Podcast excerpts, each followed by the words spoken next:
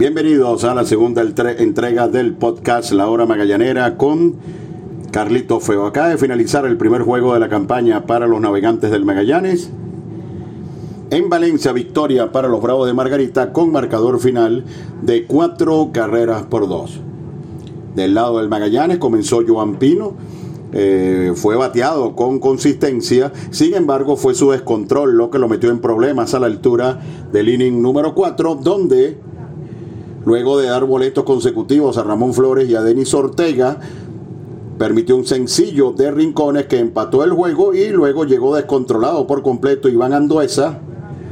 Un boleto, un well pitch, un sencillo de Salcedo, productor de dos carreras, y ahí estuvo todo el daño que hizo el equipo de los Bravos de Margarita. Destacar por Magallanes en este primer juego, la labor de sus lanzadores relevistas, luego de Iván Anduesa, quien tuvo algunos problemas José Martínez trabajó dos y un tercio, donde lanzó a la perfección durante eh, enfrentándose a siete bateadores. Enseguida Antonio Vizcaya le pegaron un doble abriendo inning, pero la sensación que me dejó Antonio Vizcaya es que va a ser un pitcher fundamental para Magallanes en los innings 7 y 8. Es el mismo Antonio Vizcaya que vimos hace un par de años y esta es una gran noticia para Magallanes. Jorge Rondón también trabajó una entrada sin permitir carreras a pesar de que, de que permitió un par de corredores en circulación se vio muy bien eh, Jorge Rondón. El juego del lado ofensivo, donde Magallanes solamente pegó tres imparables, hay que destacar a Marc Flores. Pegó un jonrón descomunal con un picheo en el medio, sacó la bola un poquito atrás en el swing por lo más profundo del jardín izquierdo, demostrando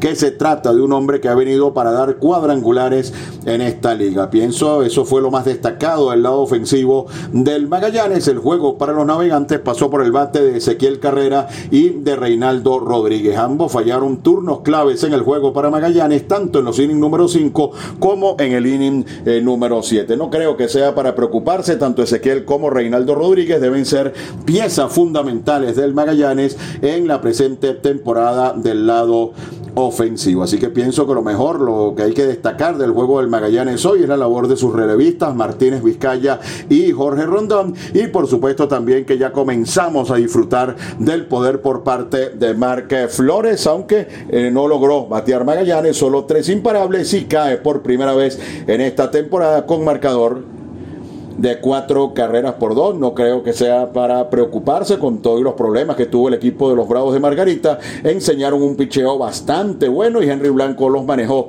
por espacios eh, muy cortos y además eh, Magallanes no aprovechó en el primer inning a Omar Bencomo cuando parecía se le venía el mundo encima. Para mañana Magallanes va a enfrentar a las Águilas del Zulia. El juego será a las 5 de la tarde en el José Bernardo Pérez de Valencia y será fundamental para el devenir de la campaña lo que puede hacer Henderson Álvarez, quien en su última participación con los navegantes hace un par de años fue un pitcher inconsistente y para este año, luego de haber pasado por ligas independientes, por el béisbol mexicano, sin lograr volver, eh, volver al béisbol organizado, se ha preparado bastante bien y se espera que sea fundamental, repito, en la rotación del equipo de los navegantes del Magallanes. Fue el podcast La Hora Magallanera con Carlitos Feo.